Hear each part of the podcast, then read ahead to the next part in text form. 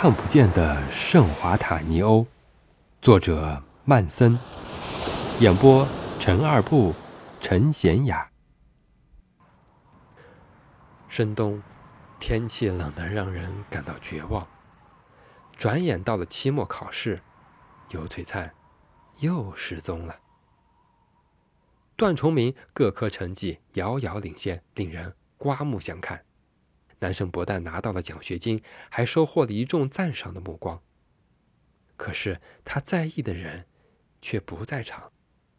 林霄不接他，光会死读书也没什么用，你不用太骄傲。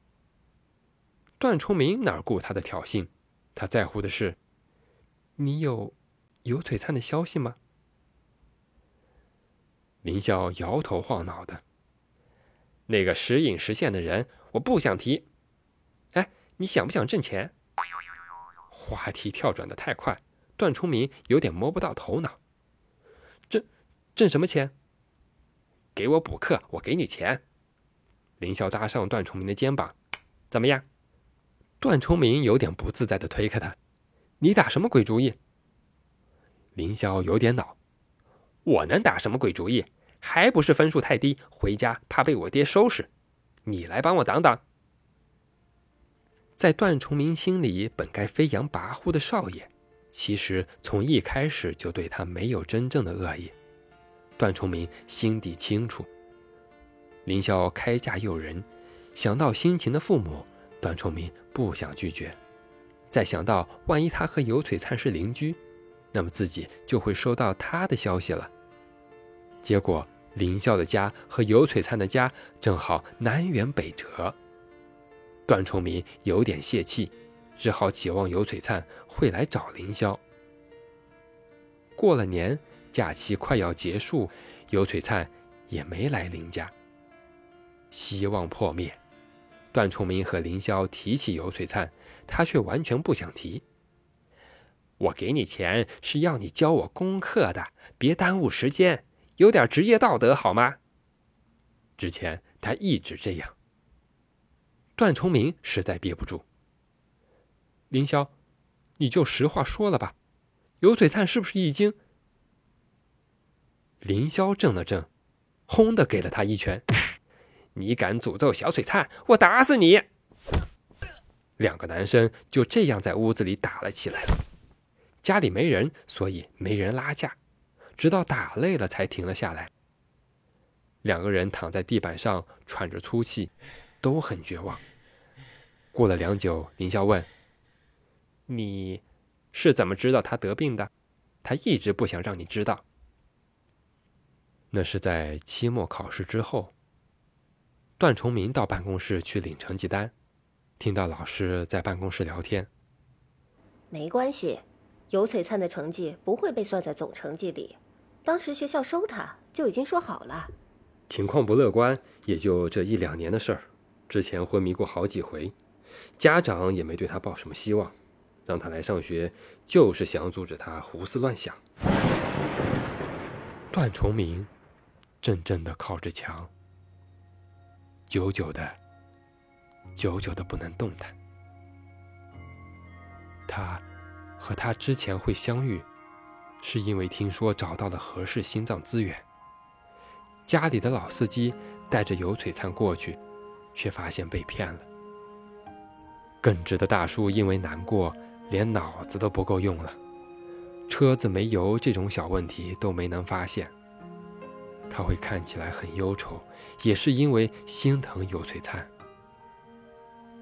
小璀璨没怎么样，只是冬天有点难熬。你放心。三月，杨树开花，像毛毛虫一样的红色虫子落到地上，壮观又可怕。难得星期五下午不上课，段崇明回去老家。以前他都留在室内父母租来的家。整整三个月零二十天没有出现的尤璀璨，从后面拍了拍段崇明的肩膀。站在车站等车的段崇明看到女生那一刻，好想落泪。她瘦得皮包骨头，依旧笑盈盈的。段崇明多想说：“你别笑了，我求你别笑了。”这种时候，段崇明埋怨自己怎么一点都不坚强。只要尤璀璨的视线离开自己，自己的眼睛就会湿起来。带我去你们那儿吧，我喜欢你们那儿的蓝天。段崇明要考虑的事情太多了，一度情况不好，几乎被父母监禁，他逃跑了。从这里到老家要坐两个小时的小巴，他受得了吗？可是望着尤璀璨期盼的眼睛，段崇明拒绝不得，他也不敢多问一句。不过我没有钱，车票钱你帮我出吧。说着，尤璀璨把手伸进口袋，拿出来时，手里握着一小撮杨树叶子。他们还在，他没有丢了他们。